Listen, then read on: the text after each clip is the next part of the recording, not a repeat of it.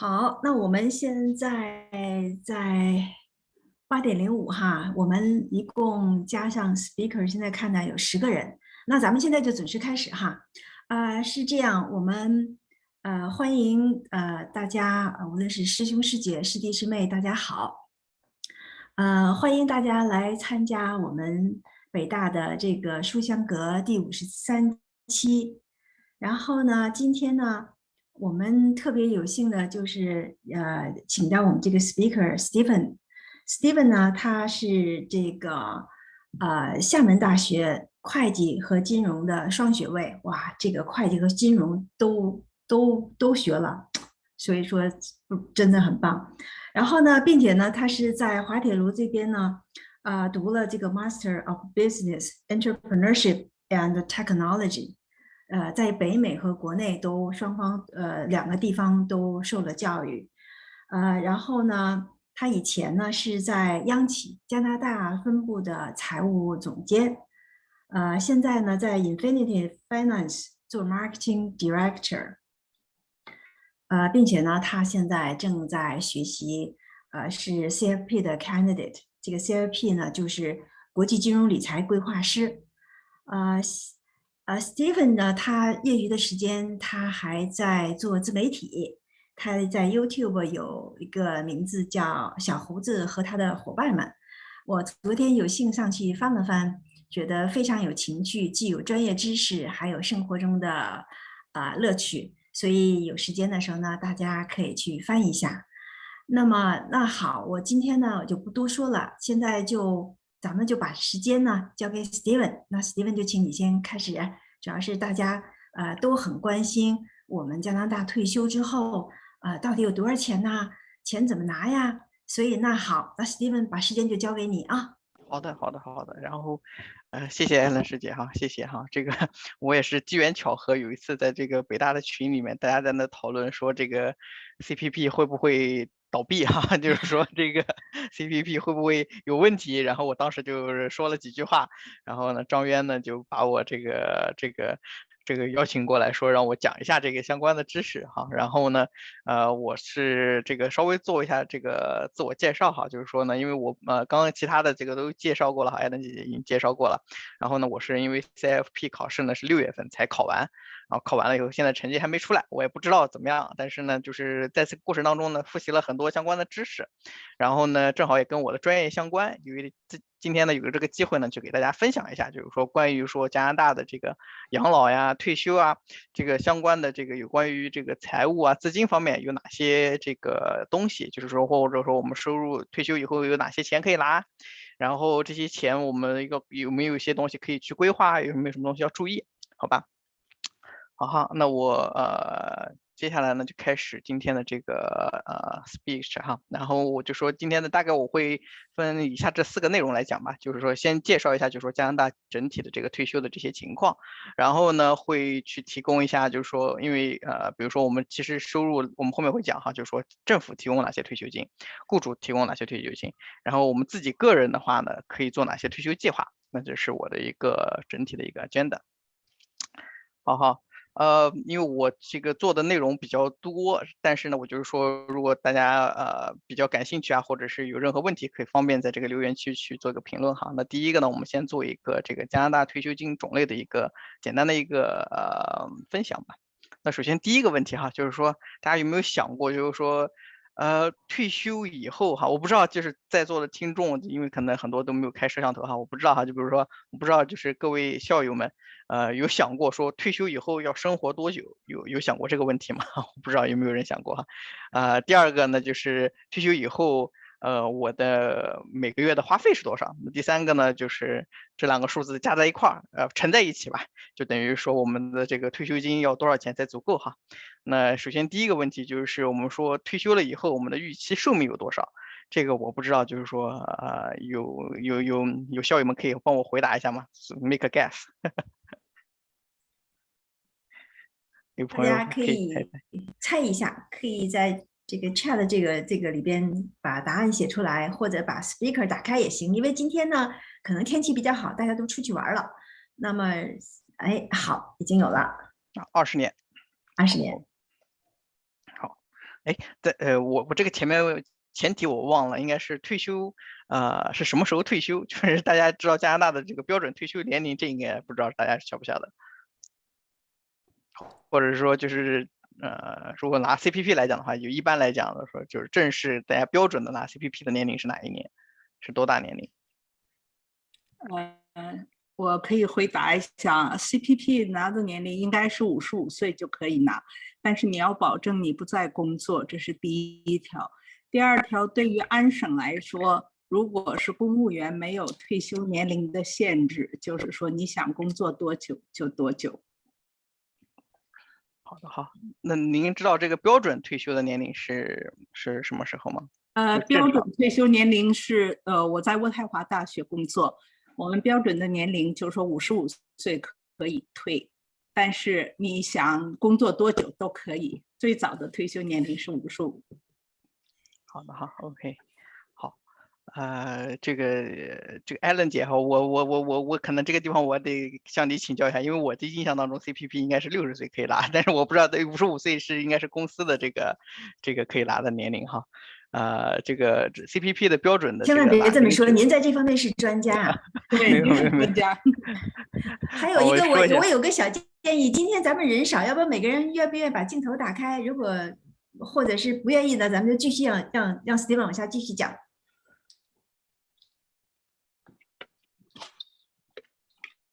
好，那那我这样。我还是继续往下讲吧，就是如果说就是看看大家有没有一些问题哈，我觉得张渊他其实呃也帮我们回答了哈，捧个场哈。就是说呢，第一呢，他预计呢说退休以后呢生活是二十年，然后呢退休年龄呢可能是六十五岁哈，那这是一个呃这个还是比较准确的哈，是一个这个情况。然后呢，我们先来讨回答第一个问题哈，就是说退休以后要生活多久这个问题呢，其实呢就是说。可能对于我们普通每个人来说，individual 来说，这是没有答案的。但是对于整个数据统计来说，对于整个社会来说，从统计的角度上来说，它是有答案的哈。OK 哈，那尤其呢，比如说像我们这个呃 financial planner 的这个 association 呢，他自己呢每一年呢，他都会推出一个 assumption，就是我们在给这些客户做这个具体的这个 case 或者做分析的时候呢，很重要的一个点呢，就是说这个客人呃，就是他预期的寿寿寿命是多少哈。那这个呢，是他这个二零二二年的一个 projection assumption 的 guideline 的一个节选，就有关于说我们这一个人在多大年龄的时候往后生存能生存多少年哈，OK 哈，那就是说呢，这个我们比如说一般来说哈，其实就是大概在一般人退休可能都是在六十到七十岁之间哈。如果说我们说退休的话呢，那我们就可以看一下哈，就是说。呃，如果你是前百分之十的 health 的这个情况呢，那你预期呢就是呃，你如果是单身的男性，你是活到九十七岁，单身的女性活到一百，然后如果是 married，就是有夫妻有配偶的这种情况下呢，那可能是一百零一，OK 哈，那如果你是前百分之二十五的话呢，就是对应的数字就是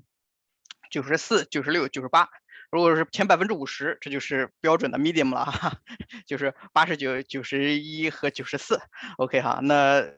就是取决于你当时的这个寿命情况哈，就是当然很多人认为说可能婚姻会使他折寿，但实际上可能是结婚了以后让你寿命更长。然后呢，呃，如果是正常，比如说六十五岁退休的话呢，那你可以看一下，如果是夫妻俩结婚的话呢，可能至少你们的这个退休生活哈，就是。可能是得往三十三年 去那边去靠拢哈，然后当然我们说到退休的那个年龄，如果说你到底每个人的身体情况怎么样呢？当然有一点这个细微的区别，但是总的来说呢，啊，这是我们一般用于这个给客人做规划的时候的一个统计数据，也就是说你退休的时候，你的预期寿命至少是六十九十五岁往上哈，那也就是说基本上是三十年往上的这个情况。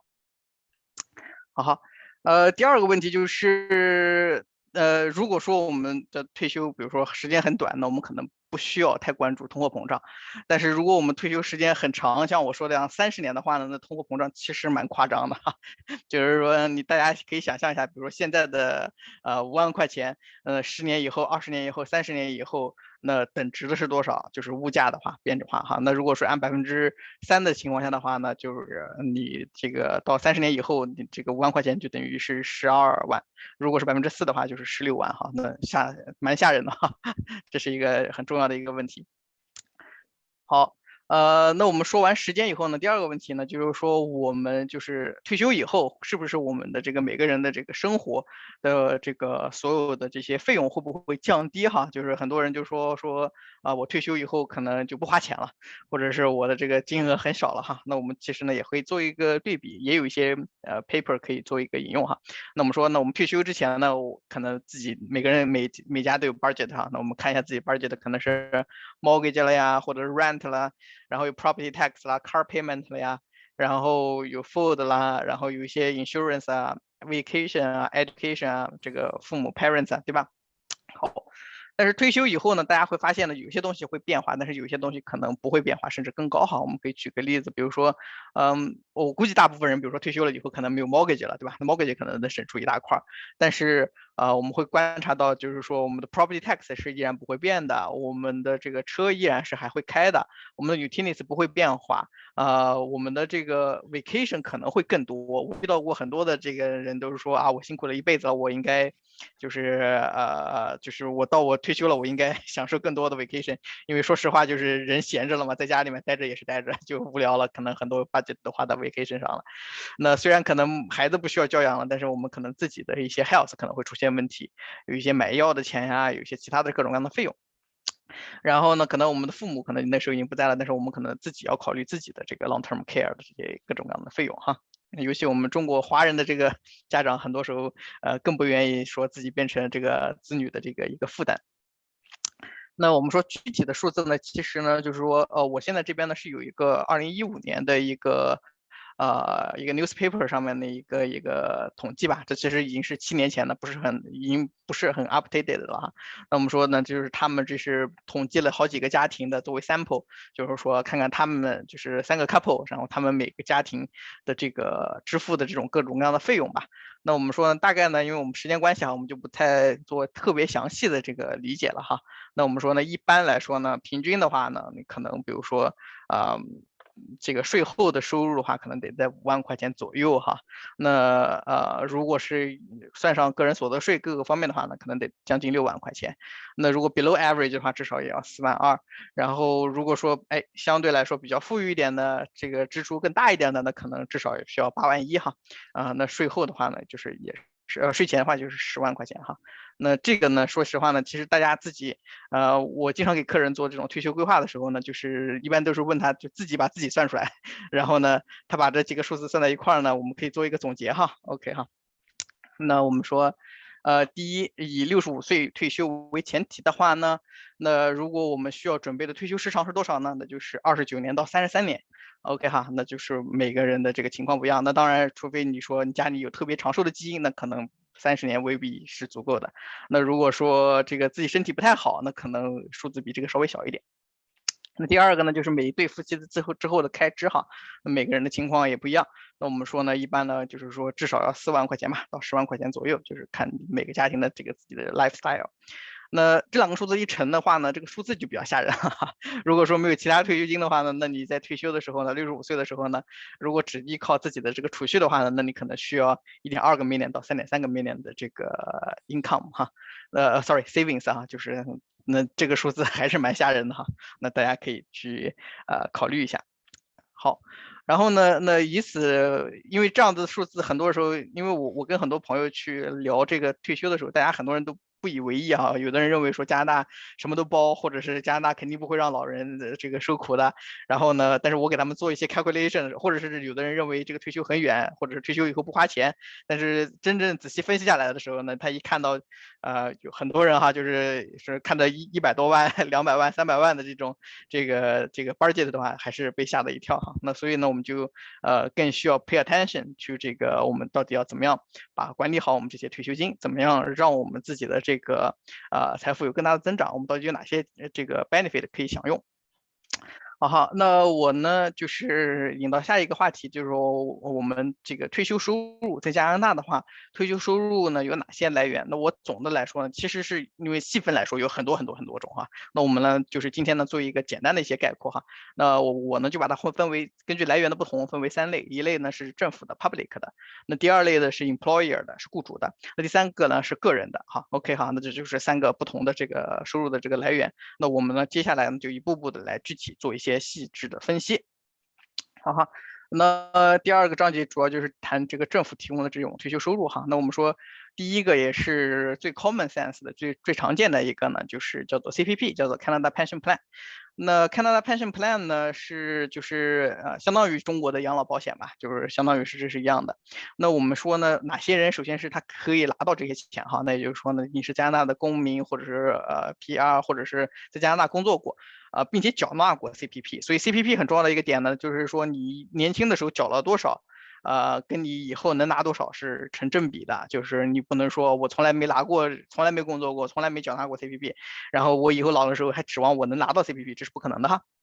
那第二个呢，就是说呢，呃，CPP 呢是必须要申请的，那领取的这个时间呢，呃，是这个标准的，是没有损失的，就是标准的这个 amount，呃，这个年龄呢是六十五岁。同时呢，你也可以提前，也可以延后。OK，好，那我后面会讲说提前延后到底具体怎么去分析。然后第三个呢，就是 CPP 的这个金额呢，就是当你开始领取了以后呢，每年的一月份呢都会根据 CPI 进行调整，啊，这是比较好的一点。然后还有一个呢，就是呃，二零二零年哈，哎，我应该有二零二一年数字，但是我忘了弄了哈。Anyway，就是二零二零年的话呢，平均每个人的 CPP 呢大概是七百八，然后呢最高呢是一千两百五十三。OK 哈，这是这个最高的这个限额，它是。根据那个。呃，wage salary 就是工资的这个这个这个进行一个调整的，但是呢，就是说大概的范围内就是这样子的哈。然后呢，我要专门强调一下呢，就是说呢，这个 CPP 呢是 taxable 的，所以很多人就是说认为说啊，我这个领的退休金不用打税，这是错误的，这是百分之百错的，CPP 是打税的。OK，很重要的一点哈。OK 好，那当然 CPP 它本身呃，由于它的历史比较复这个漫长，然后呢，它也提供了很多额外的 actual 的 benefit，那我。后面也会讲哈。好，那呃，CPP 呢，就是说呢，我刚刚也说了，就是说 CPP 呢，它很重要的一点呢，就是你在工作的时候，在年轻的时候呢，你是在往里面供款。然后到您年老的时候呢，我会取款。那我就来先讲一下公款的这一块儿哈，就是说呢，第一呢，就是呃，很多人比如说自己都会收到 pay slip，OK，收到 pay slip 的时候呢，就会看见自己可能比如说十万五，呃，这个星期比如说五千块钱的工资，结果一看，哎，扣完了一堆之后就剩下三千，其中一块儿呢就是 CPP 的扣款，OK，那 CPP 的扣款呢，我们大概给你大家解释一下哈，就是说呢，CPP 的这个扣款呢是呃是一个金额，就是它是一个一个范围。它是在这个，当你的收入年收入呢是在呃三千五，当你收入低于三千五的时候，你是不用缴纳 CPP 的哈。然后呢，这个还有一个数字叫 YMPE，就是 Yearly Max 呃 Maximum Pensionable Earnings，就是六万二吧。然后呢，在这两个之间呢。呃，雇主和雇员呢都在缴纳，缴纳的比例大概是百分之五点四五，OK 哈，那这是一个呃，这是一个固定的一个公式，呃，我呢是要在这个地方呢，其实就是因为大家如果报税的话呢，税务局或者是你的雇主本身就已经在给你去做了，大家不需要太多的理解。然后呢，我要跟你大家讲一下呢，就是说呢，如果大家是自雇的话呢，相当于是既是雇员又是雇主，所以呢，你等于是五点四五再乘以二，等于要交两次，这是一个呃大家要知道的事儿。然后呢，大家会发现，就是说 YMPE 呢是呃六万一，那当也就是说呢，你超过上限的部分呢，你是不需要缴纳 CPP 的哈。当然，我我后面再会说其他的东西。那总的来说呢，就是说呢，也就是说呢，其实 CPP 本身存在的意义呢，其实相当于是它的本身设立的目标呢，去提供百分之二十五在这个 YMPE 以下的这个收入，所以这是 CPP 本身的这个目标，这是也是他们一直呃去 sustain 的一个一个一个一个一个目标。那如果你的收入超过六万多，我我估计很多人可能个人收入超超过这个数字哈，那也就是说多余的那个部分是不会有 pension 的，就是就不会有 CPP 给你的，就是这个意思。好，那 CPP 呢？呃，我呢就是呃。讲完了扣款以后呢，我们说 CPP 自己可以拿到多少钱的这个福利哈，那它这个福利呢，其实是一个呃非常复杂的一个算法哈。那我们就是说呢，总的来说呢，就是它一个是看你供了多少年，第二个呢是看你供的这些年当中呢，你跟这个 YMPE 的比例，你是不是满额供供供这么多？那如果你呃每很多时候呢，就是说你有一些年份，比如说我生因为生孩子呀，或者我因为读书啊等等这种情况。那我有些时候是达不到 YMPE 的时候呢，他可能会帮你去，呃，CPP 自己会帮你计算，所以大家不需要担心这个 CPP 计算的问题，就是，呃，CPP 自己本身会帮你把一些收入低的年份给你剔除。好，那嗯，如果大家对于 CPP 到底我以后退休能拿多少钱有一任何疑问呢，其实是直接可以打电话给 CPP 的。那我等会儿最后也会留 CPP 的这个联系方式，大家可以做一个截屏。好，呃，CPP 呢，可能唯一能够控制的就是唯一可控制不多的选项之一呢，就是我选择什么时候可以去领取 CPP。其实这个东西是有学问的，就是说很多人他是不知道，就是说 CPP 是到底要怎么去领取哈。但是我可以在这个地方专门讲一下这个。那呃，就可能刚刚那个学姐跟我的那个理解不一样哈，我可能会再去做个 research，可能可以五十五岁领取。但是我的这个按照我还是按照我的讲稿来的话，应该是 CPP 的话，应该是六十岁的时候可以最早领取。但是领取的早的话呢，可能会有一些问题，比如说呢，就是说呢，呃，领取早的话，就是你会 permanent 的，就是永久性的减少你的这个退休福利。那呃，到底减少多少呢？其实就是你每早一个月拿呢，就减少百分之零点六，或者是说每年减少百分之七点二。也就是说呢，如果你选择最早的时间退休，六十岁开始退休的话呢，也就是说意味着你的退休福利呢将永久的减少百分之三十六。那呃，具体什么时候去提，要不要提早领取呢？是一个比较复杂的决定，就是说你自己得去想明白一些事儿。那包括了，比如说第一呢，就是说，嗯。是不是有 survivor benefit？那因为我们会讲，就是说如果 CPP 当中一个人 pass away 的话，另外一个人还是会有钱的哈。还有一个呢，就是 expanded expected 的这个 income，就是六十岁到六十五岁之间，我是不是真的没有收入？呃，还有一个很重要的一个问题，我觉得其实最重要的一个问题就是你的这个预期的寿命哈。OK 哈，那我后面会。讲一下哈，就是说呢，当你 CBP 开始六十岁领取的话，跟这个六十五岁领取的话呢，你因为你 permanent 减少了嘛，虽然你早拿了，但是你 permanent 减少了，break even 的 point 呢是七十四岁，也就是说，如果你活超过七十四岁的话呢，你最好是六十五岁；如果你少于七十四岁死呢，那你可能是六十岁，这样比较划来。Sorry，当然是这个意思哈，就是但是是这个能明白我的点就好了。然后呢，呃，除此之外呢，六十五岁呢以后呢，就 CPP 还是比较宽宏大量的，它也允许你往后走。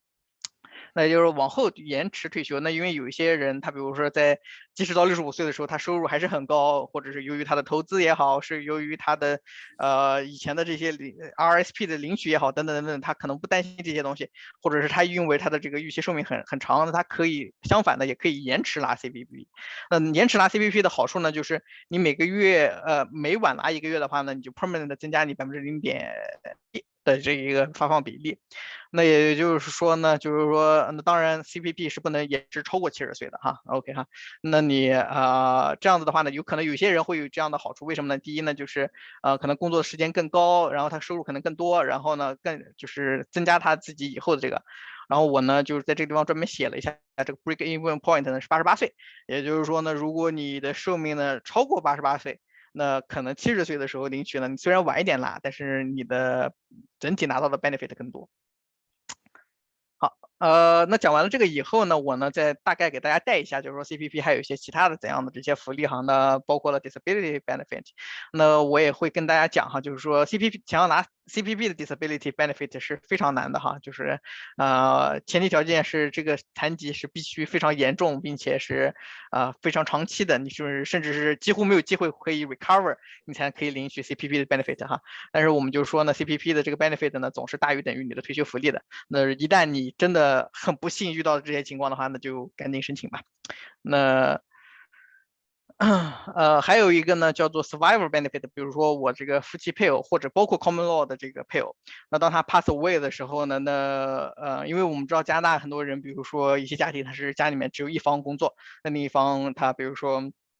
只是在家照顾家庭，那在这种情况下呢，呃，他 CPP 呢还是比较人性化的，会支付这个叫做 survivor benefit。那总的来说呢，就是说，呃，如果大家不想记很复杂的话，大概就是，呃，允许相当于那个幸存者可以拿到的百分之八十的 benefit。那具体情况下呢，就要看，就是说，呃，如果你自己的这个哦，然后我我专门强调一点，就是说 CPP 呢，它有一个 cap，它有一个上限。如果比如说啊，我这个这个呃老公不在了，然后太太也在领取 CPP，那这样的话呢，他们加在一块儿呢，就是说，如果说超过了，就是啊，超过了他的这个这个。呃，上限的话呢，就是就是 CPP 的最高上限的话，它还是会被 cap 住的哈。呃，sorry 哈，这美元就是应该是加元哈，就是说这些东西。然后呢，就是呃，可以。因为 CPP 这个，如果说因为我好像看到有个群里面大家有有问这个问题哈，那就是总的来说呢，就是可以把这个地方截个屏，然后看一下说哦，我的到底的 benefit 等于多少？就是因为它是根据每个就是呃幸存的那一位的这个具体情况去看他的这个具体的这个情况哈。啊，我说错了，这应该不是百分之六，十不是百分之八十？哦，另外再说一下，就是说，嗯，因为我前一段时间才帮我一个朋友去做了一个，然后呢，他呢就是说，当这个人 pass away 了以后呢，另一方如果可以申请福利的话呢，就尽早申请哈，就是说，因为如果 CPP 你拖欠这个 benefit 超过十二个月的话呢，他是不会超支付超过十二个月以后的东西哈，OK 哈。然后呢，CPP 呢还有一个呃，它是一个一直存在的一个叫 lump sum death benefit 哈，就是当这个人 pass away 了以后的话呢，那一般的情况下呢，CPP 呢会支付给这个家庭或者是他的 estate 一笔两千五百块钱固定的一个 death benefit，相当于一个非常微型的一个 life insurance 啊。呃啊，然后 CPP 还有一个啊 benefit，就是说如果这个嗯他这个 CPP 的供款人 pass away 了，然后呢他自己同时呢还有孩子，那孩子如果他是未满十八岁，或者是他未满二十五岁，但是在全日制的上学的话呢，呃他会有一个这个固定的两百六十块钱的一个 benefit，每个月给到这个孩子。好，嗯，然后呢，稍微呢，我再再讲一下 CPP 的这些内容哈。CPP 呢还有一个可以用的一个福利呢，就叫做这个，呃，如果夫妻俩都在领取 CPP 的这福利的话呢，当他们，呃，如果比如说经常，比如说这个这个退休的这个退休金是不一样的嘛，对吧？那 CPP 呢，他们这个为了照顾老年人呢，CIA 呢就允许呢说，呃，尽管比如说老太太是一年拿了呃一万，然后比如说老公可能比如说拿拿可能三千，那他们可以呢就是根据他们自己共同一起生活的这个时间呢，它是可以进行一个就就是是一个分配，explit，然后这样子的话呢可以减轻他们的这个负担，就是相当于比如说两个人都是七千，那这样的话降低他们的这个整体的这个呃税负水平。然后呢，如果呃真的这个婚姻发生这个破裂，那或者关系发生一些破裂，那在根据不同的省份吧，大部分省份的时候，在分配这个这个离婚或者是这个分居的这种情况下呢，是可以将配偶获得的这个 CPP，就是你们在你们共同工作的这段时间的这些 credit，就积累的 credit 呢，进行一个平均分，就是。这是就是跟加拿大的一般的这个家庭法的这个所有的关系基本上都是一样的，就是他会把他们在一起所获得的这个 credit 呢进行平分。嗯，我觉得啊，我补充一句，我觉得这一句可能是因为加拿大可能是要保护说，呃，弱势群体吧，就不避免说，比如说家里面就是说啊，老婆觉得那个 老公就是就是有更多的这个退休金，然后从而 abuse 这段这个 relationship。呃，然后呢，这个在。补充一下，上一次有一个这个学姐，他们当时讨论了一个问题哈，就是说 CPP 的一个问题哈，就二零一七年的时候，加拿大政府呢就是宣宣布对于 CPP 呢再进行一个更大的一个改革，呃，很大的一个点呢就是说，第一一部分呢是将原来的 contribution level 呢啊，在一个不断的上升，从百分之四呃五变成百分之六，就是说增加了这一点。第二个呢就是呃现在呢又增加了多一层的这个 contribution，啊，那现在呢正在不断的去改变哈，就是说大家会发现自己的这个 payslip 会不断。因此而改变哈，那就是说呢，他最终呢，他是希望说以后的更多的这个福利呢，从百分之二十五呢，能逐渐演变为百分之三十三。那这个东西呢，对于年轻人呢，影响比较大。对于年龄稍微长一点的呢，可能就没有特别大的这个影响。但是呢，总的来说呢，它也是一个 CPP 在不断变化的一个。然后另外呢，再说一个 CPPIB 吧。CPPIB 呢，就是呃 CPP 自己的一个投资的一个管理的一个 board。那这一家呢，也是一个 Crown Corporation，呃，非常厉害，非常不错。其实呢，就是大家如果说考虑 CPP 的话呢，呃，担心 CPP 的话，其实是完全没有太大必要的哈。因为我知道 CPP 的这个 board 里面的人都非常牛，然后呢。过去年的 performance 还不错，可能去年他们整个的这个 value 可能增长了百分之二十四，还是蛮不错的哈，所以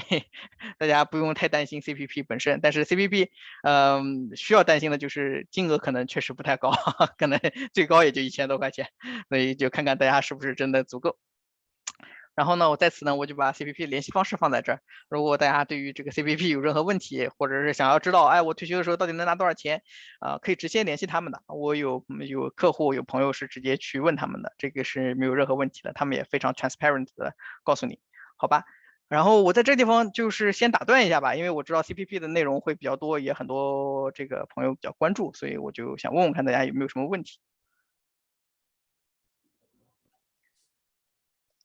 嗯，还有 Steven，我这边掌握的就是说，目前 CPP 呢，大家都是从六十岁，就是最早也是六十岁，就是说，因为你还还有一个 reduce，像刚才您讲的，呃，然后就往后呢就推到七七十岁，就是说中间好像那中间还没没有听到谁说中间在小于六十岁的时候取，那么可能是不是刚才那个学姐或者学妹讲的那六十五十五岁，是不是自己他公司的这个潘审？对，呃，这个可能再确认一下。好嘞，好嘞。对的，呃，是我查了一下我们。我们大学的记录，他是五十五岁，嗯，可以停停止公款 CPP，可以申请啊，就是要特别申请，可能是，但是不是领取，呃，不是领取，嗯，就这样想，嗯，好，谢谢谢谢，好，嗯，看大家还有没有问题，没有问题我就 往前继续走。好，OK 哈，那那可能大家没什么问题，那我就再到下一个了哈。那加拿大呢，政府呢，除了这个 CPP 之外呢，还有一项比较比较重要的一个这个福利项目，叫做 OAS 哈，Old Age Security 哈。呃，总的来说叫老年金哈，咱们我们华人翻译叫老年金比较多。然后呢，OAS 呢，其实呢是，嗯，现在呢也有一种 argument 说，OAS 呢是最大的这个老年的这个支付项目。那当然呢，就看每个人的这个情况。但是我们说呢，OAS 呢，它也是一个比较大的一个话题。它再往细分的话呢，它也有分，就是 regular 的 OAS、GIS，还有 allowance 和这个 survival allowance 等等等等哈。那我们呢，就是呃，给它慢慢给它拆分，这个讲讲详细一下哈。那 OAS 呢，它跟刚刚前面那个工那个 CPP 呢，一个很最大的一个区别呢，就是说 OAS 呢，它是。呃，你是否能领取呢？比如 CPP，你是否能领取呢？很重要的原因呢，取决于你年轻的时候有没有供款 CPP。OAS 不是这样的，它是取决于你在十八岁以后在加拿大居住的时长。那这个问题呢，就嗯不一样了哈。那对于很多就是呃非移民或者是 local 的加拿大人来说，这是很常见的哈。那他肯定就如果他没有出去离开加拿大的话，大部分情况下很。百分之九十的人可能都可以领取啊，那对于我们这些人呢，可能就是这个移民啊，或者是啊，那这些的话，我们就要去多一点的去了解哈。那我们说呢，OAS 呢，它这个申请的这个标准时间呢，也是六十五岁，然后呢，申请的时候呢，必须要求说从十八岁开始在加拿大居住的这个时间呢是达到十年，OK 哈。那如果你想要拿到满额的话呢，就是要居住满四十年。那如果你居住的这个时间呢少于四十年的话呢，它就是按比例分配，当然最少呢不能少于这个这个十年哈。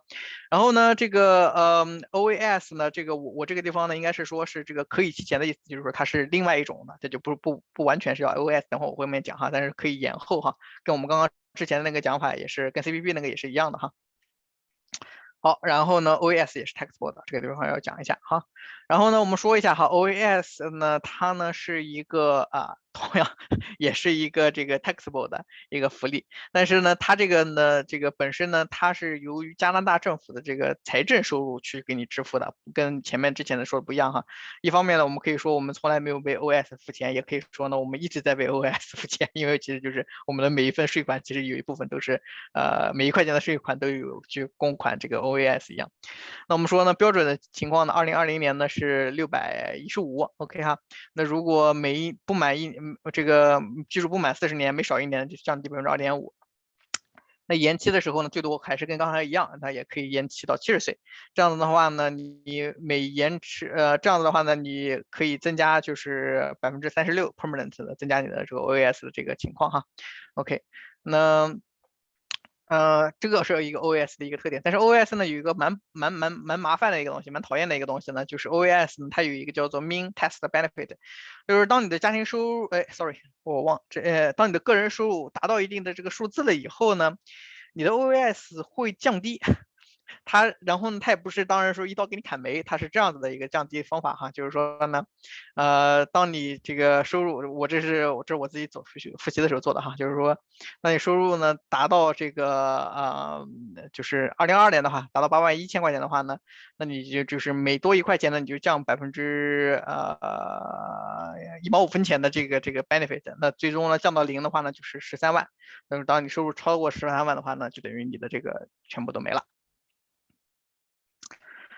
嗯，那 OAS 也比较 straightforward 哈，那我再往后面再继续讲哈。那 OAS 呢，领取老人金呃之后呢，领取老人金同时呢，你还可以申请一样东西呢，叫做 GIS。那这个东西呢，叫做 Guaranteed Income Supplement，就是说低收入保障哈，是指什么意思呢？就是说当你这个呃，前提条件是你已经开始领取 OAS 哈，然后呢，你的收入又很低，你也没有其他的收入这种情况下呢，那你就可以申请这个 GIS 哈。那 GIS 呢比较好的一点就是 GIS 是不是 taxable 的？那我这地方标红了哈，就是说呃 GIS 跟 OAS 是同步的，不可能说是呃这个这个领了 GIS 却没领 OAS 这是不可以的哈。那我们说什么情况下你可以领 GIS？那我们说这些以下的这些情况哈，那我特意把这些数字啊都标了哈。那第一呢就是六十五岁住在加拿大。呃，如果您是单身的话呢，那您的收入整体收入呢是低于这个这个呃两万块钱。那如果说是呃你的这个有配偶的话呢，那你就要看你当时的这个整体的这个情况哈。那每一个的这个情况不一样，总的来说呢，可能都是在两三万块钱。当你的收入低于这个数字的时候，才有可能去领取这个 GIS 了。那我们不知道每个人的这个情况怎么样，但是呢，可以大家可以进行一个比对。然后 GIS 呢，呃，GIS pricing 比 OAS 的金额还要高。那我们说看哈，这每一个人的这个这个呃，当然加拿大的东西不可能是一刀切的哈。那假如说你是 single 的，你没有任何其他的收入，呃，只有 OAS 收入的话呢，那你每个月呢可以能拿到将近一千块钱。那如果呢这个呃，就是每一个的，当然这个具体情况不一样哈，那大概就是一千到六百之间进行浮动哈。嗯嗯，所以我不知道大家有没有做一个计算哈，如果计算的话，就会发现 surprisingly 就是，呃，如果我有 CPP，假如说 CPP 是满额，那我肯定就没有 GIS，那我 CPP 差不多是一千二，再加上 OAS 六百吧，对吧？可能就是一千八，对吧？但是如果我没有从来没有工作过，我收入是零，那我的 GIS 是一千，然后呢，我的这个 OAS 呢也是六百。那我将近就是也是一千六，所以就是因为你尤其是 CPP 你还要打税，所以其实到最后可能差不多，所以就是这是大家的一个要 心里有数的一个情况。但是谁让我们是万税之国呢，对吧？也是有很多福利，我们交了很多税，但是呃这也就是现实，大家要知道。好好。嗯，那还有一这个 OAS 呢，就是因为它设置的这个年龄比较大哈，就是六十岁哈，那 sorry 六十五岁哈，那为此呢，就是加拿大呢这个政府呢又。发现了这有些情况下可能这些福利不足够，那他就往前又移了一些，比如说六十岁到六十四岁呢，低收入的老年人呢，他也给提供了一些额外的 benefit，叫做 allowance 哈。那 allowance 呢是啊要不断的去这个每一年要申啊 OAS 和 GIS 都是要不断申请哈。然后呢你是呃它有一个具体的一个数字，我在这个地方呢就不专门放了，但是呢就是我在这个地方呢给大家去一个一个了解吧，就是说 OAS 哈，就是说。呃，标准开始的时间呢是六十五岁，那往后推迟呢，每一个月呢多百分之零点六，那 full amount 呢大概是六百五吧，然后 GIS 呢是六百到一千，呃，那当然是专门是指收入要求了，收入要低收入家庭。那 allowance 呢，就是说当你收入还是比较低的时候呢，呃，那个时候呢是能拿一千二，那如果比如说你配偶不在的话呢，可能能拿一千五，那就是到你六十五岁的时候呢，就是 allowance 呢或者 allowance for survival 呢就会转换成 OAS 和 GIS。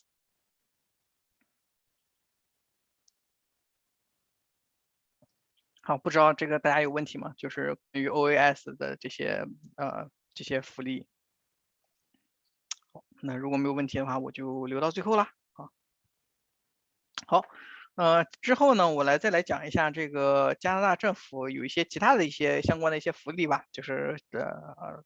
统的带过一下吧，就是安省的话，因为我我是在安省哈，所以我讲的很多内容主要是指这个安省的这些东西哈。那安安省呢自己有一个 Senior Public Transit 呃 Transit Tax Credit，就是如果你是乘坐这个啊政府的这些公共交通工具的话呢，它可能会给你一个退税。然后呢，对于老年人来说呢，他们的这个地税呢也是有一些这个补贴的。然后呢，呃，他们比如说收入很低的话呢，他们也有一些这个能源补助计划，就是给他们一些补贴。然后安省呢还有一个电力支援的这个计划呢，就是说根据你每个家庭的这个情况呢，它可能适度的会降低你的这个电费的这个账单。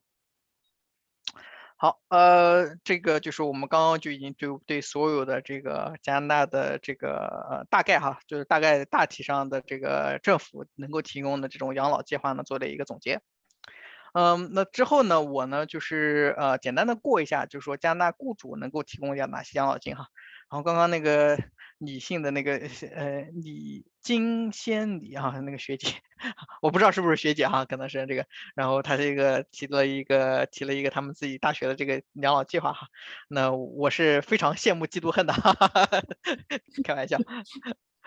呃，说一下这个好，那我呢来专门讲一下，因为一旦讲到雇主这一块呢，一定要会提到这一块哈。那就是说呢，加拿大的这个呃，回到我刚刚这张图哈，就是说回到我最早的这张图哈，那很明显呢，大家大部分人都会发现说，就是说光是依靠政府去。嗯，提供我的这个所有的这个退休收入，基本上我我不知道大家的，除非生活的比较节俭哈，可能大部分人都是绝对不足够的。那这个时候呢，就要关注雇主和个人的了哈。那我们就要看看雇主，那雇主公司啊，我们现在这个公司它给我们提供哪些这种啊比较好的福利？那我们说呢，这个呢，这张图呢是我对加拿大的所有的雇主能够提供的这种 retirement plan 的一个。一个一个 big picture 吧，那我们说呢，总的来说呢，它分为三类，那包括了 RPP 是一个很大的大类哈，叫 pension plan 哈，就是雇主自己注册的 RPP 的全称应该叫 registered pension plan，就是就只是雇主就是呃，sorry 不是指雇呃，就是指在税务局那里雇主在税务局那里专门注册的 pension plan。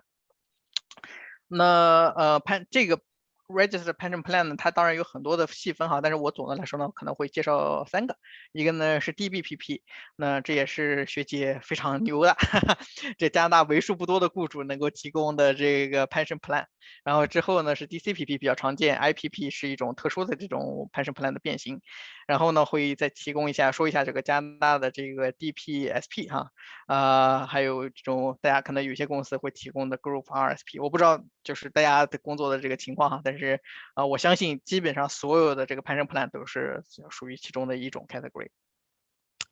那我呢，呃，在这地方呢专门讲一下哈，就是说呢，如果你的公司给你提供的非常幸福的，给你提供了一个 DBPP 哈，defined benefit pension plan 哈，我一般就是说这是最好的 pension plan。OK 啊，那这个 pension plan 呢，它的这个叫做最大的优点呢，叫做谜底出现在明面上，就是叫 defined benefit。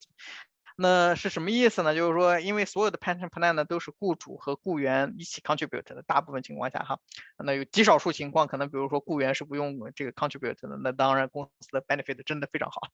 那总的来说呢，就是啊，雇员也放钱进去，雇主也放钱进去，对吧？然后呢，这个 pension 自己不断的运营，不断的还有自己的这些 growth 呀，有成长呀，对吧？然后之后呢，这个 pension 里面的这个钱呢，等到这个呃雇员退休了以后呢，就支付给他。那 DBPP 呢？最大的一个好处呢，就是呃，它能够确保我以后，它 promise 你，就是我你退休了以后，根据我们的这个 contract，你到时候能拿多少钱？OK 哈，呃，因为我不知道那个学姐是哪一所大学哈，因为我有一个朋友，有个人，他也是这个。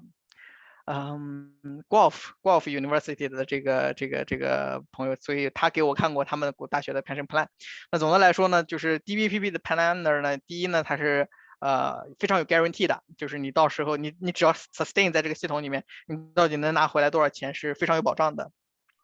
那第二个呢，就是作为雇员来讲呢，我们不需要担心，就是说，因为他这个所有的这个 pension 呢，呃，他是呃，就是就是，如果比如说发生，就是说这个放的里面的这个钱不够了的这个情况下，谁来担保？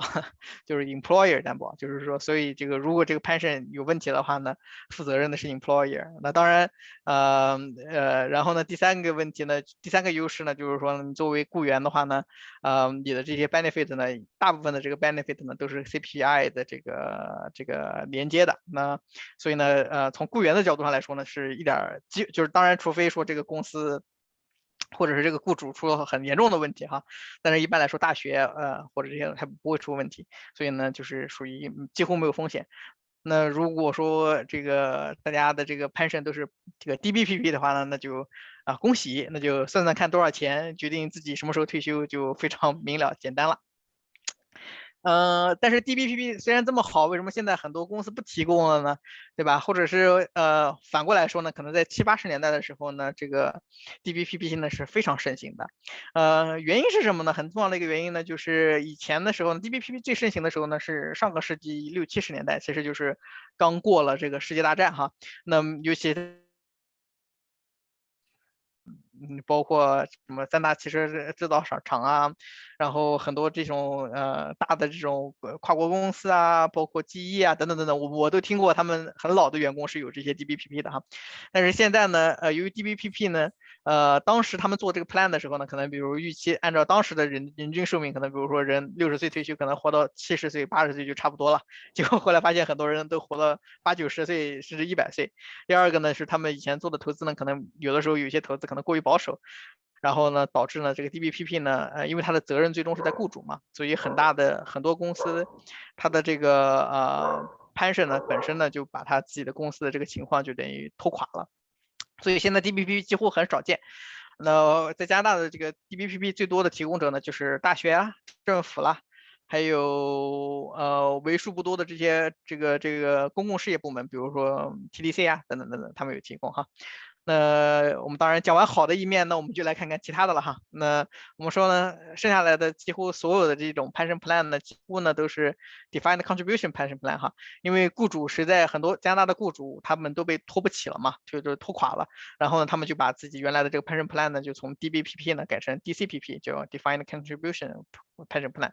也就是说，雇主说呢。不好意思，我实在是没有办法确定我到底要这个，我我没有办法确定，呃，我我没有我没有办法承担那个你以后老了以后一直公款的这个风险，那所以怎么办呢？我呢能担保的一件事呢就是。你工作一年，我就放这么多钱进去，所以呢，它这个就变成 contribution 是 defined 的了。那至于，但是你以后能拿多少钱，不好意思，那就看情况了。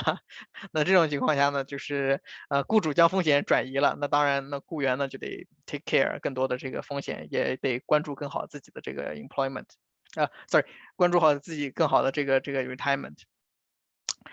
呃，另外在这个地方再讲一下哈，还有一种 pension plan 叫 IPP 哈，那这个呢是一种特殊的这种 pension plan。那一般来说呢，如果你的这个收入非常高，然后年龄在四十岁以上，employment income 很高的话呢，这个是要 customize 的，啊，是一种 pension plan。那呃，那当然这个话题就得再专门去去讲了哈。那这个在它一个最大的好处呢，就是说，嗯，它是相当于是利用了一个税务上面的一个优势吧，就是说可以更多的 contribute 到这个 retirement plan 里面。因为我看到这个问问卷当中有一个朋友问，就说能不能呃更好的就是补一些这个以前的这个 pension 哈，那这个也是其中的一个工具。嗯，当中呢还有呃，其实 Group RSP 和 DPSP 说白了其实是 CPP 的变形哈。那我们不太不太太多讲更多，但是我知道这个我刚刚看到那个问卷里面有一个问题，就是说他是想要问说在加拿大的话，如果离开公司啊，离开自己的雇主，自自己的这个 pension plan 怎么样去处理哈？呃，因此呢，我在这个地方呢，呃，专门在这个地方专门停顿一下来讲一下哈。好。那在加拿大呢？我刚刚说的所有的这个呃，看一下这张图吧。我们我说这个在加拿大呢，所有的这个雇主提供的 retirement planning 里面呢，总的来说呢，就是这么三三类。那其中呢，如果你看到你的退休计划当中是两个 P，是明确指定的是 pension plan 的话呢，那也就意味着呢，它呢在加拿大呢是同时受两个法律的这个限制，一个是 pension 法。还有一个是税法，那如果是只有一个 P 呢？这当然是我我我我我训练我下面的 teammate 的时候的的一个减半计法。如果只有一个 P 的话呢，也就代表它只受税法的限制。那如果它是两个 P，它有这个这个这个 pension 这个法这个 pension plan 的话呢，那大家就要注意一下哈。那其实呢，就是说你离开这公司的话呢，呃，你就跟呃我这地方专门画了一条红线哈，就是上下不交隔哈。那你如果是 RPP 的话，你离开公司的时候必须转身 DIRA。然后呢，在你的 saving stage，也就是说，在你这个呃五十五岁之前吧，几乎你是没有办法取钱的。然后呢，之后呢，你可以将这里面的钱呢转成这个 LIF、LRIF、life annuity。那这个呢，它是一个呃这个有限制，有有每年有取款的下限和上限，同时都有。那如果你是 Group RSP 和 DPSP 的话呢，那你呢离开公司的时候呢，是完全可以转成自己个人的 Individual 的 RSP，可以统一进行管理。然后呢，到你退休的时候呢，当然同样的也是要转到 RIF 里面哈。好，嗯，然后嗯呃，我刚刚呢有专门有讲一下，就是说，当然大家都希望说，哇，我自己能拿到这个呃 DB。呃，这个叫叫什么 DBPP 是最好了，对吧？但是呢，呃，如果大家没有这个的时候呢，也不要太灰心。为什么呢？因为其实呢，加拿大呢，它这个税法呢，它是比较 fair 的，它想要 treat everyone equally fairly。OK，那怎么办呢？就是说呢，它在哪个地方去帮助你呢？就是说，呃，如果这个人他有 pension plan，他有雇主给他提供的这些 pension plan。那雇主在供他款的时候呢，其实 actually 呢是会吃掉他自己个人的 individual 的 RSP 的 room，嗯，也就是说呢，如果说你有一个比较好的一个 pension plan，雇主已经给供款了很多了，比如说，假如说吧，这个人收入十万块钱，他每年 RSP room 是一万八，那如果说雇主已经往里面放了，假如说哈，比如说已经放了一万五。五了，他自己可能只有三千块钱可以在 contribute 到 individual 的，但是呢，如果说我们个人的，如果我们是没有这个这么好的这个 benefit 的话呢，那我们呢就有更多的 contribute RSP 的 room，也就是我们可以更好的自己去管理，当然，呃，也需要自己掏钱进去啊，对吧？但是在税法的角度上来讲呢，它是公平的，就是说，因为他们两个之间呢是 share 一个同样的一个 contribution room。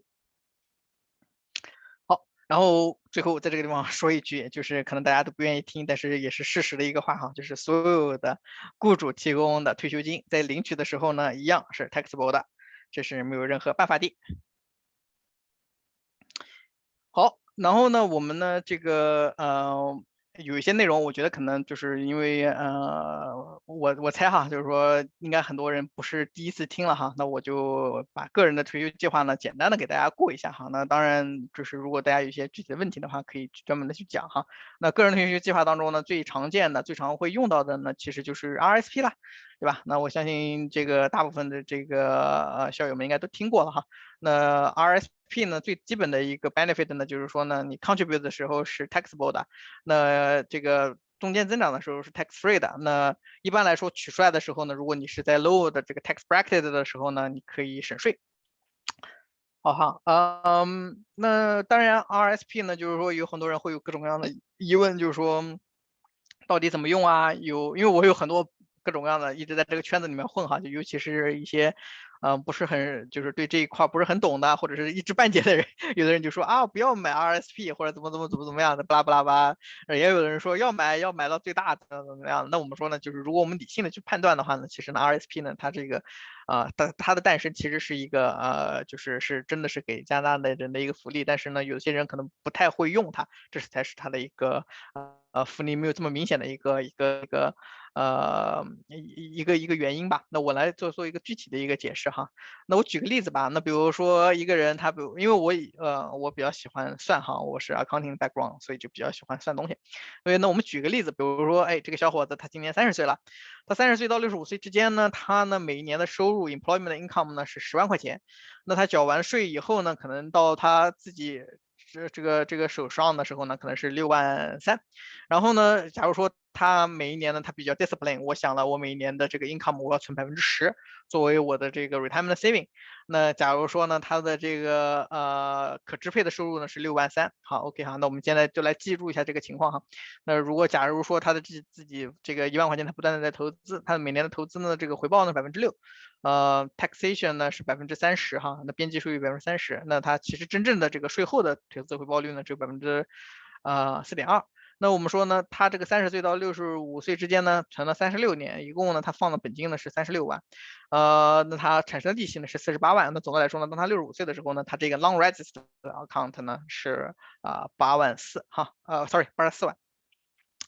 那我们说呢，等到他好了，今年他已经变老了，这个 Mr. A 已经六十五岁了，他开始取钱出来了。那 long register account 呢，一个好处呢，就是你取钱的时候不用被打税。那我们算算看，他比如说。按照预期寿命哈，就是九十五岁来算的话呢，那他每一年呢就开始取钱，那他取钱呢，取完钱以后呢，他还有 CPP 啊和 OAS 啦，对吧？那总的来说呢，他可能比如说加在一块儿，他的每年的这个收入大概四万四。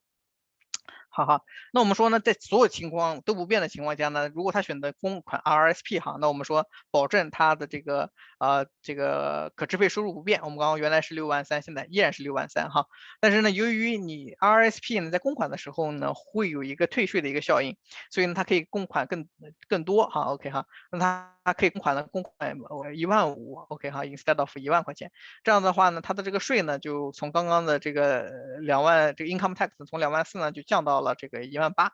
那这是这是第一个 benefit，就是他立马能得到退款。第二个 benefit 呢，就是说呢，呃，他呢这个在 RSP 里面的增长了很大的一个 benefit 呢，就是它的这个 rate of return 呢是不用被打税的，它是可以一直坚持的，它是可以百分之六的这个速度增长。那如果我们这样看的话呢，在这三十六年的时间内呢，呃，它放进去的这个 principal 更多，那更大的呢就是它的 interest 的增长也更多。那当他二十五岁的六十五岁的时候呢，整个的 RSP 呢，呃，有两百万。那这个时候很多人就说啊，那两百万打取出来要交税啊，不啦不啦不啦哈。那我们就说，那具体来计算一下。那我们说，就如果说他这每年取的话呢，他如果缴税的话呢，假如说他缴是六万五，然后呢减去他的 income tax，那加上他其他的 CPP 真正福利呢，那他的这个 benefit 呢，相当于呢是六万八。那我们说，总的来说，我们可以做一个对比哈。那我们说，呃，总的来讲呢，就是说你在其他的这个这个各种可支配收入不变的情况下，那你用 RSP 和不用 RSP 呢，在你退休的时候呢，退休收入呢，按照我这种计算的话呢，啊，当然也是比较粗略的计算哈，就是可以增加百分之五十六哈，我觉得还是蛮 powerful 的。那 RSP 呢，还有一些其他的 benefit，比如说 HBP 啊，就是你买房子的时候，买第一套房子的时候可以取出来，然后 LLP，如果你全职读书的时候可以取出来，然后呢，RSP 呢有个我自己经常用的这个 benefit 哈，就是说你可以将一些这个呃 carry forward，就是我今年 contribute，但是我可以以后去抵税。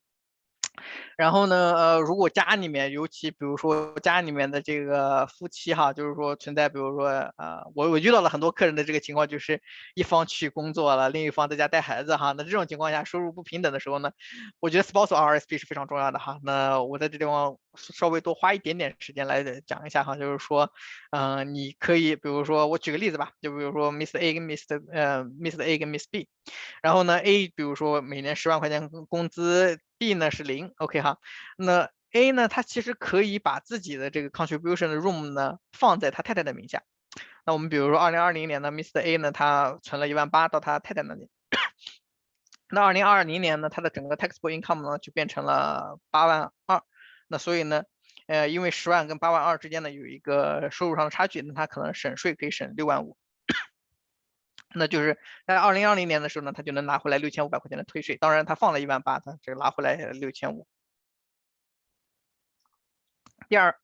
如果呢，他太太呢在三年以内就把这个钱取出来的话呢，那不好意思，就是打税呢还会打回到她老公头上。如果三年以后取出来的话呢，打税呢会打在他太太头上。呃，假如说二零二四年的时候，他太太真的取钱出来了，那而且呢，他那一年比如说还是在带孩子，还是没有什么收入，那那一年的时候呢，他其实比如一万八去缴税的话，几乎是不缴税的，其实也就交了个四百零八块钱的税。那这样一对比的话呢，就是说，呃，我即使这个 RSP 没有做任何投资的增长，那我也从这个我有一万，我用一万八千块钱，我省出来了将近六千块钱的税，也是蛮不错的回报，在我看来，百分之三十多的回报也是相当不错。那这纯是这个啊，这个讲税务局给你的退税的优惠。嗯，好，然后说完 RSP 之后呢，我就稍微讲一下 RSP 的 contribution room，那就是百分之十八。那当然，如果你公司自己跟 contribute pension plan 的话呢，就会减少你这个对应的金额。那如果大家对自己的 RSP 的 contribution room 不是很熟悉的话呢，请检查自己的 NOA，或者是打电话给 CRA 进行确认。嗯，好，这些可能都不是特别重要哈。那哦，还稍微说一下，就是 RSP 呢，它，嗯，它是一个限制，它不允许你这个加拿大税务局呢不允许你把这个钱永远的存留在 RSP 里面。在你七十一岁的时候呢，它就会强制你必须去转成这个 RIF，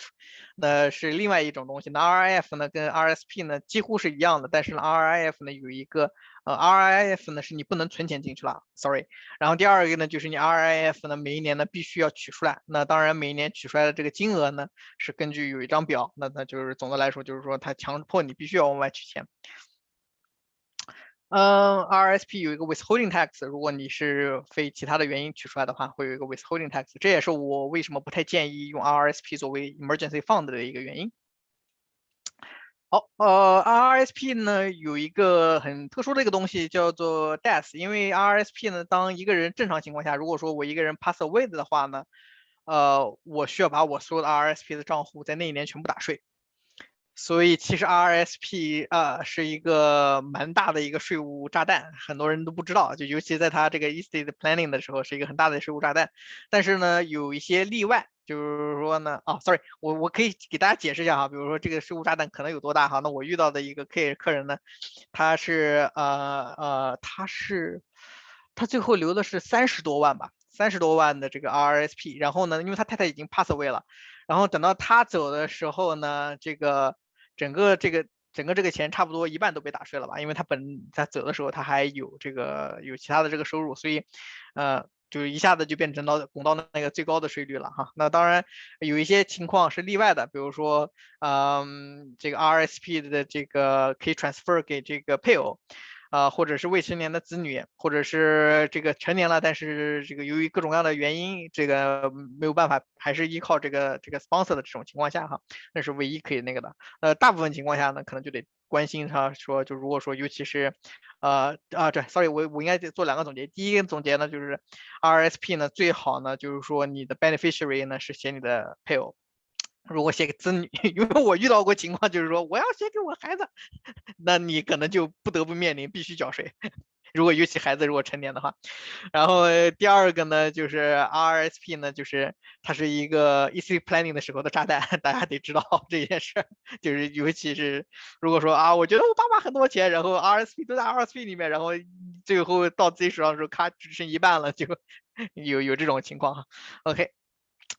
然后呢，呃，讲完 RSP 以后呢，我们呢再来就是来讲一下这个 TFSA 哈。那因为 TFSA 呢，相对来说呢，其实二零零九年加拿大政府为了鼓励这个加拿大的这些居民哈，然后呢做一个更多的一个储蓄，从而退出的一个这个储蓄这个这个免税储蓄账户哈。那 TFSA 呢？因为其实因为啊，不像 RSP、RSP 有很多很多很多年的历史了。TFSA 呢，它是相对比较新的一个东西。那围绕着 TFSA 呢，有各种各样的新闻哈。比如说我认识的一个哥，就是不是我认识，我听说了一个哥们儿，什么把这个 TFSA room 炒到几百万呀这种的哈，对吧？但是总的来说呢，我们说我们普通人的话，可能未必有这个能力哈，也不一定有这个想法。那我们说呢，就是做一个简单的一个了解。那 TFSA 呢，呃，从它本身的这个储这个产生了以后呢，就是关于它的这个使用方法呢，有。呃，有各种各样的想法哈。那我们总的来说呢，就是说呢，你呃，就是只要你放在这个，它像假设它其实就是一个免税的一个 basket，就是一个篮子，那你可以当当中放各种这符合条件的投资产品。那它最大的一个好处呢，就是产生的利息跟你取出来呢都不会被缴税，这个是比较好的一个 benefit。那在加拿大呢，TFSA 呢，只要你十八岁有 SIN number，那你就有 contribution room。那 contribution room 呢是每年累计的。那呃，我说为什么？比如说为什么大家会这个需要这个 TFSA 哈？那 TFSA 呢？我们说一般说金融产品的这个收益呢，总的来说呢是三类，就是 interest、dividend 和 capital gain。那 interest 和 dividend 呢是在每一年这个收到的当年呢就要缴税，然后 capital gain 呢是在你售出的时候缴税。嗯，那但是在 TFSA 里面呢，你当中呢这三这三类的这个 tax 呢都不会被遇到。那我一般呢也举个例子吧，比如说同样一万块钱的投资，如果我这个投资回报是百分之八，边际税率是百分之二十五，那如果是在免税投资账户里面呢，你可以快的缴纳哈。如果你三十年以后呢，这个一万块钱投资就会变成十万，但是如果你是 non-registered account 的话，可能只有五万七哈，这个还是比较明显的。那当然，当你这个投资回报的这个金额越高的话，或者你的边际税率越高的话呢，那这两个数字差的就更大。然后。呃，TFSA 的这个 room，呃，就是这个供款额度呢，每一个呢是有一个不同的情况，那就看大家是什么哪一年来的哈。那根据那一年来的，然后不断累加，然后呢，这个数字呢也是可以在 NOA 里面去找到的。呃，然后我在这个地方再专门想一下，就是我我是呃每个人当然 opinion 不一样，但是啊 TFSA 呢，在我眼中呢是。非常好的一个这个退休的这个计划，我不觉得它是一个 emergency fund 的一个计划，尤其你如果时间很长的话呢，你会发现 TFSA 非常 powerful。为什么呢？一个呢是 TFSA 这个这个本身呢，就虽然它当然存进去的时候本身是不会给你抵减税，但是呢，它取出来的时候比较方便，然后呢，继承给下一代的时候也比较方便。呃，TFSA 呢，就是你比如说你假如说你到你退休的时候，你 TFSA 里面滚成两百万了，你往里面取钱的时候不会影响你的这个 OAS，不会影响你的可能甚至 GIS，不会影响你其他的政各种政府福利，同时也不会被打税。但是如果呃，你是两百万留在了 RSP，可能 就得还得一段时间了。OK 哈，那我们说呢，除了这个 TFSA 以外呢，我呢再介绍一下，因为我本身本职的很多的这种客户什么也是关于 life insurance 相关哈。那我们说再介绍一种 strategy 叫做 life insurance retirement plan。那总的来说呢，就是说不，其实呢，这我当然我因为我做的比较多的是，呃，就是如果我们说 life insurance，一般来说可能就是大家听到的觉得很多还是保险的这个功能哈，那可能很少比较少的人听说过用它来做 retirement plan。那其实呢，它也是可以做 retirement plan 的。那因为这个如果你是是这种比较，但是有 cash surround value 的这种 life insurance，比如说。Whole life insurance，然后或者是 universal life insurance，那这种这些保险呢，它本身当中有现金价值，现金价值它取出来有很多种。那总的来说呢，呃，其中有一种呢也是不缴税的，就叫做 collateral loan for third party，就是说作为 collateral loan，把这个呃把这个就是我在这个保险里面当中的这个投资现金价值作为抵押款去找第三方去借款。那目前来说呢，税务局呢是呃没有保。就是很很确定的说，用这种方式取款的时候呢，你的这个这个这个这个这个保险的 policy holder 呢是不用被缴税的。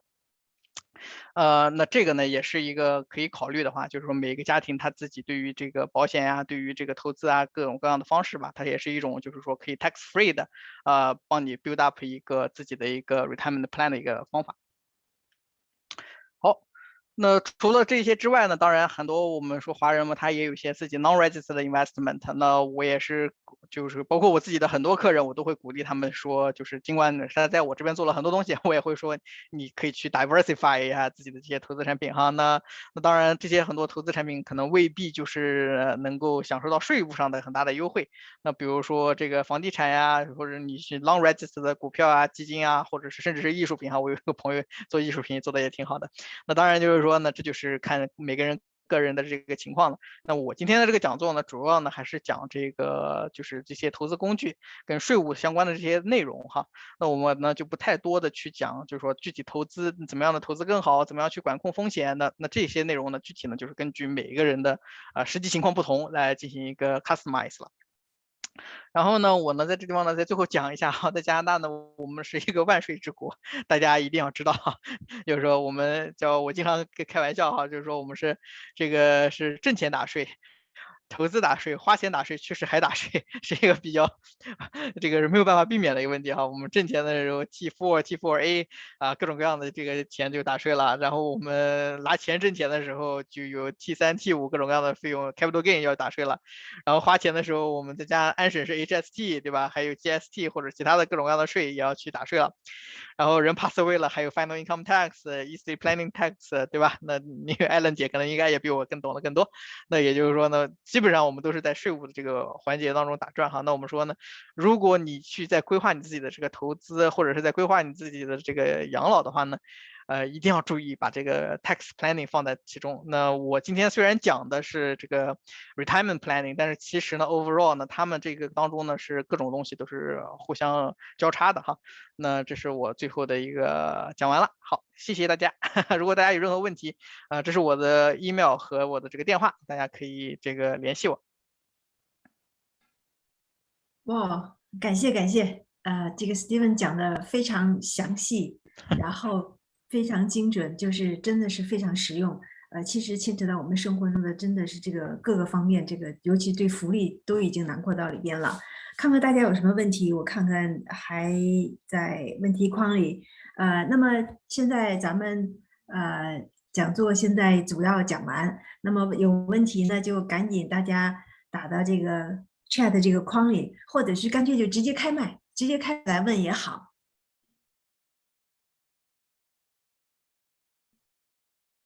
我好像，呃，这个 Steven，我觉得咱们在征集问题的时候呢，呃，就是问到了有一个这配偶在什么情况下可以使用另一方面的另一方的养老金，呃，要不你在这边给大家再重新重复一下，帮这个问题再帮他回答一下。好的哈，我我我我我我我的理解哈，sorry，我我不是很那个，就是因为这个问题问的，我的我猜测他可能比如说就是配偶一方 pass away 了，另一方什么时候去领取，是是这个意思吗？啊，我就然后呢，我 OK，哦，刚才因为你那你在这方面讲了，我我我的理解可能是不是他想问，假如说都有什么方式，假如说。啊，RIF 就是到六十五岁了，对一方有 RSP，然后呢，到六十五岁他们取出来养老了，那这个时候他可不可以分呢？或者是他有 DB DC plan，那我自己他拿 DB plan 的时候，我可不可以跟他再拿一半呢？他是不是从这个角度就想还有什么方式？像 CPP 啊，你也就讲到了，呃，两人可以在六十岁满六十岁可以大家可以在 share 啊。估计可能是不是从这个角度，他希望我们做一个汇总，是不是是这样的概念？对，呃，因为我我可以说一下，就是说在加拿大呢，你所有的就是说几乎所有的这种。呃呃，就是你几乎所有的这种就是福利的话呢，都是可以，就是呃就是 pension plan 的话呢，都是可以 split 的，呃，然后呃这个是你在报税的时候，就是你可以跟你的这个会计师商量的，它都是可以完全都是可以 split 的，然后最多可以 split 到百分之五十，这样的话呢，就相当于说，如果你们比如说原来的这个收入是不均等的话，都是可以 split 到百分之，就是一方开始，呃，因为这块是报税的具体内容，我不是特别。最大都可以申请到百分之五十。对对，就是就是都可以，就是比如说一方是零，一方是一万，然后他比如说就是五十五千五千这样的。对的，是的。那那好，呃，这个问题给大家回答了。那下面哦，现在这边咱们问题框里边出了一个问题，说配偶去世，CPP 申请的手续是本人直接向政府申请吗？是的，是的。是这样子的，就是您最好抓紧申请。如果真的是这个不好意思啊，就是这个情况如果发生的话呢，就是您这个最好就是抓紧申请，因为我知道就是税税务局就是 CPP 的话，它可能只能给你保持就是，嗯呃十二个月吧，好像我记得是 CPP 和 OAS 都是这样的。所以就是如果这个事儿发生了，就抓紧申请，就是不要不要拖。还有就是您配偶去世了，要一定要准时去报 Final Income Tax。就是一一定要准时报 final income tax。我我遇到好多人，他就说哇，我我觉得没事了。这个就是这个，因为没有有的时候会有人就没有人提醒你的话，可能会有这个问题。好像 CPP 是在在七十岁以下，如果假如说到六十五岁他没有申请，你可以申请。对，到七十岁以下好像都没有，但只有七十岁以上你没申请的时候才给一年，这个再去查一下。呃，对，这个这个我可能还不。是特别清楚，但是我知道，就是你比如说做好决定了，因为加拿大政府比较 慢，所以你赶赶紧去。对，所以说他七十岁以下 CPP 好像是拿不到什么钱的，如果以前没有申请的话。呃，在这里我觉得我可能哎跟大家分享一个，呃，也许是一个经验，或者是我遇到的，就是最近遇到了一个朋友，呃，他呢是在一个比较大的电讯公司上班。然后也是在那公司上班了很多年，然后我就问他，我说你是现在是 DC plan 呢，还是 DB plan？他说，哎呀，别说了，他说就是因为我没搞懂 DC 和 DB 的区别，所以这么多年下来的话呢，我加入公司的时候，就就就跟大家一样，就打对勾打成了 DC，然后呢，这么多年就一直 DC 下来了，后来呢，公司就没有 DB 了。所以他现在说，我在这这么多年就变成了还是 DC plan。其实当时公司给了一个选择 DB、DC 的时候，自己也没太注意，也没太花心思。所以他说现在是最后悔的一件事情，工作了那么多年，还是用了 DC 没用 DB。所以我觉得，呃，在这里边咱们有很多人上班的，可能现在有些公司还有 DB plan，那么现在大部分公司现在都是 DC 了。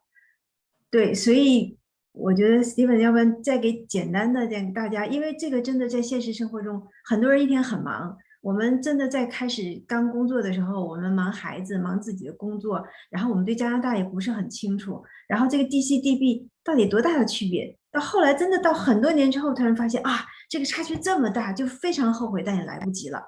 对，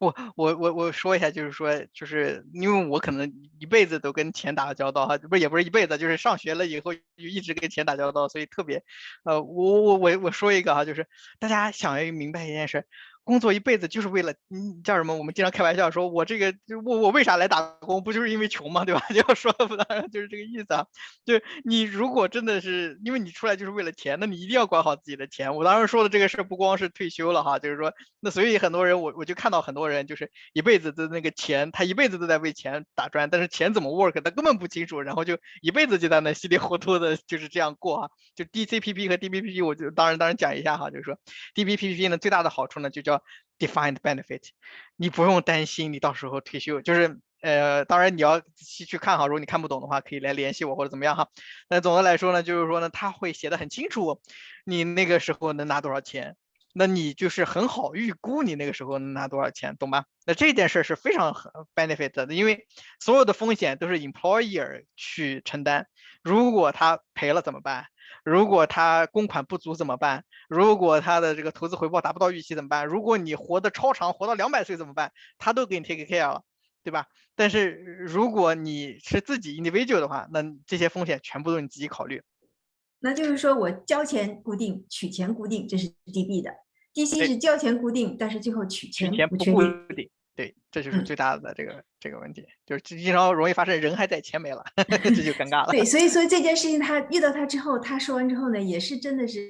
呃很很长时间，因为原来以前从来没没提过这些事情，所以这件事情给我感受很深，所以我就在想，哎呀，这个事情真的见到任何人，如果有这个机会，你选 DB 选 DC 的时候，一定明确你选哪一种。选 DB 是好的。嗯，对我我我我我我还可以顺便讲一下哈，因为我遇到了就是我遇到过一些老外，当然就是因为 DBPP 呢，他当然说实话，我觉得对绝大多数人都是比较好的哈。当然我也有我举一个反例，那个人呢是因为我经常游泳，在我社区中心认识的，他是这边呃旺市的小学校长的最早的一个 boarder，然后呢他因为。就是政府嘛，他是小学校长嘛，所以他就有很多这种 pension plan。他五十五岁就退休了，然后呢，他把所有的 DBP 全取出来了，然后他自己去做投资，然后他还买了特斯拉股票，所以他现在这个就已经取出来好几百万 出来了，但是他还是很好。就是反过来说哈，因为如果你没有 DBPP，你一定要把自己的东西去弄好，然后呢，把这些所有的这个就把这些所所有东西就弄好，然后自己去管理好自己，可能拿到的福利更多。这我也是反过来说哈，因为你如果你有 free 怎么了，那你就要。就一定要理解好这些东西。那个。啊，Steven 又有一个问题来了，说如果离开雇主换工作，DB 可以带走吗？呃，我我先回答前一个问题吧，就是说 TFSA 的公款哈，是吧？那 TFSA 公款非常简单，如果呢你前面肯定公款，后年没有的话呢，最好的一个方法呢就是你打电话给税务局去查询，然后呢你也可以在税务局的网站去找。我呢是遇到过一个我我自己的一个问题，我发现呢我的 TFSA 呢算的不准，然后后来我是自己算的。但是如果呢你自己这个不确定的话呢，就是你。一一个呢是找税务局去确定，呃，另一个呢最好是打电话确定哈。另一个呢，你其实呢就是用我这个，呃，其实你不需要用我这个表呢，任何一个地方的表呢，你就可以算。你比如说啊，我这个一三年到一六年我供了，然后一七年到现在没供，那我就把这几个数字加一块就可以了。然后呢，呃。呃，张渊的问题哈，如果离开雇主换工作，DBPP 可以带走还是怎样？可以的哈。那我呢，呃，这个地方我其实是有写好了，就就是你所有的 DBPP、DCPP 无所谓，whatever 的所有的 PP 哈，我讲好了，就是说 PP 两个字的哈，pension plan。当你离开雇主的时候呢，你可以转成 individual 的叫做 Lira locked in 的 retirement account。那这个钱呢是你自己管理，but 你不能取出来。等到你五十五岁，最早是五十五岁，我记得哈，然后你就可以转成你自己的其他的东西，然后你自己去去呃买一些其他投资产品，然后可以往外取钱出来。或者哦，sorry，DBPP，因为它本身是每一年都给你一定的 benefit 嘛，如果你比如说有的时候你也没有太好的选择，你可以留在公司，因为它到那个时候的时候该给你还是给你，就是你留在公司也是一个选项。呃，你如果有问题，可以我们再细细细节讲，因为它有好好几种变化。但是总的来说，最常见的我遇到的都是 Lira 就转成这个 Locked In Retirement Account。好，现在大家还有什么其他问题？啊，我我有一个问题，刚刚 Stephen 讲了一下这个 IPP，呃，我没大明白，IPP 怎么可以跟呃 DB 连起来吗？好好，呃，I B B I P P 呢叫 Individual Pension Plan，它是本质上呢其实是雇主给员工一个人给某一个员工做的一种 Defined Benefit Pension Plan，啊，那它呢，这个最大的一个好处呢，就是为什么设置一个这个东西呢？就是说呢，因为它这个其实其实这个设置的时候比较比较复杂。那总的来说呢，它总的来说呢，就是说它是要给一个员工去做一个 defined benefit，呃，这个 DBPP，但是 DBPP 的这个 contribution 呢，有的时候是不确定的嘛，对吧？那所以呢，他用这种方法呢，如果你是四十岁以上，然后你的 employment income 很高，你要这个还要专门去给你 customize，然后要找精算师去给你去做。它最大的一个好处就是高管的 plan，这是一个高管的 plan 啊啊，啊，行就，是那我们用不着。好，这个就是专门对一个公司特殊人才高管设计的这么一个 plan。就是说啊他的他的那个他的那个 contribution 可以超过我们的那个对，呃，超过一万八或者是百分之多少？超过是对，就是它就是最大的好处就是超过那个，就是就是超过那个上限。哦，知道了，谢谢。哦，没事儿。下边大家还有什么其他的问题？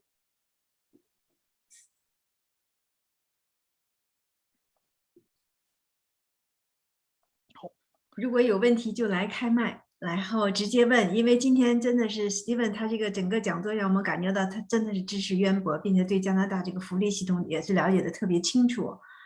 呃，对我们也真的是非常的实用。我也感觉这个 Steven 很会管钱。如果大家真的在钱上有什么困惑，无论是说你自己投资方面的困惑，或者你觉得在钱上需要怎么计去计算精准一些，我认为这个 Steven 他这个会计的背景，让你处处都感觉到他为大家精打细算。如果今天大家呢，如果没有什么问题，或者是大家有想觉得有什么这个相关的这种情况想跟大家分享，都好，也都希望大家能够有机会开麦，这样的话我们可以共同讨论。我刚才忘了自己自我介绍，我叫史春华，我是北大呃咱们咱们八六法律的，呃这里边也有可能我认识的师姐或师哥师弟师妹的哈，呃那好，如果大家现在今天晚上没有哦，好了有我没有我想问一下，呃，我想问，也就有一个讨论吧，就是说所有的这些 plan 里面，哪些会受就比如说金融市场的波动影响比较大？我反过来说，我反过来说，哪些东西可能不太受金融市场波动？这样的话你比较好理解。OK，第一个呢，CPP，CPP 因为是政府给你去担，呃，叫 sorry，应该这么说哈，就是说我给你看一下这个这个这个图吧，就是说，OK，呃，所有政府给你的，你理论上来说不需要担心。呃，RPP 当中 DBPP 你不需要担心，剩下来的全部都是一样的。其实就所有的人其实都受金融风险的这个控制，只不过程度不一样。有没有人给你在中间挡风遮雨？无非就是这样。嗯，其实我还有一个感受，就是说，我们因为现在这波在这里边，慢慢大家都是工作的人，呃，然后呢，就说我们到六十五岁真正到退休的时候，我们也要把自己就是这个收入管理好。其实咱们说这老年金，大家说哦，我们老了退休了，像呃很多大家都会讲起啊，老了政府会有 CPP 啊，老年金呐、可是这个到到是最后这个 clawback 最后，其实这个数字上，为什么就是刚才 Steven 讲到了，包括你自己 RSP 啊，包括 split income 啦、这个也真的是说能够防止能能够很好的一个办法，防止那个这个啊 OAS 的 clawback。其实到最后我会发现，政府在这边，你只要收入高了，这边政府的福利也就没有了。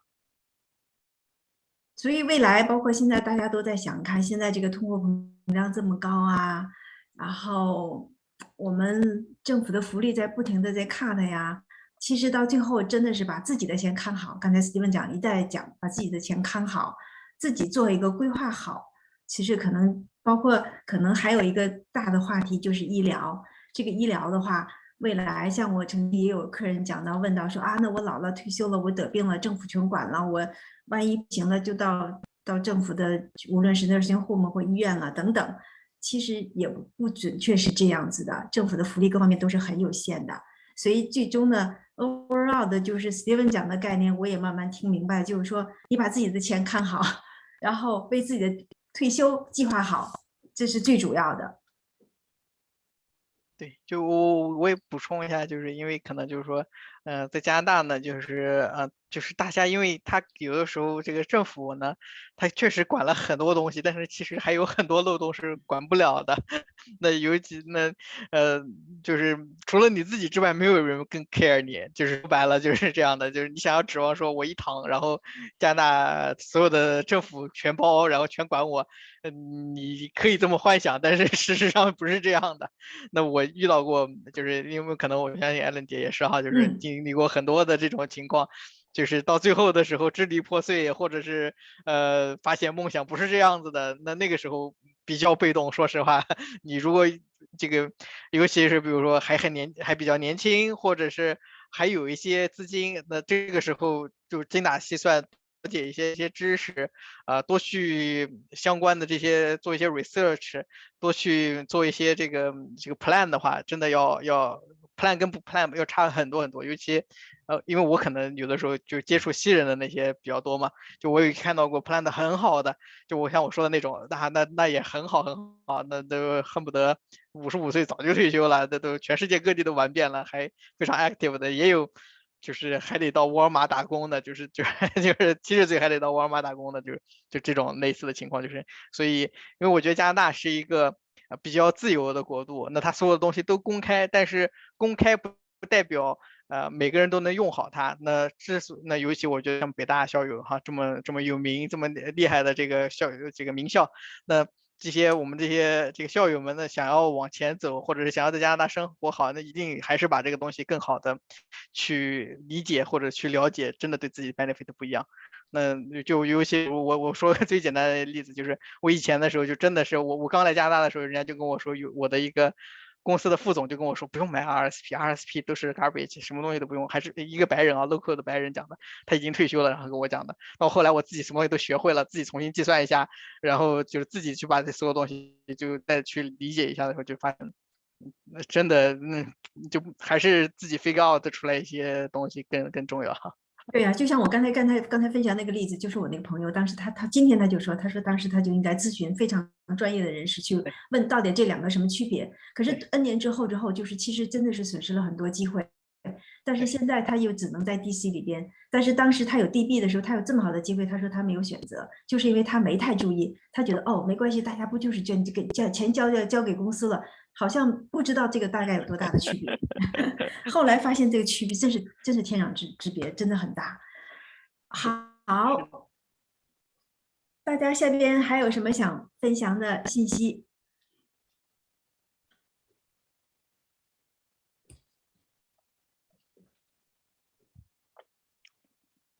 呃，那如果现在已经是九点半，那咱们的讲座也进行了一个半小时。今天 Steven 从开始到结尾讲了这么长时间，辛苦了，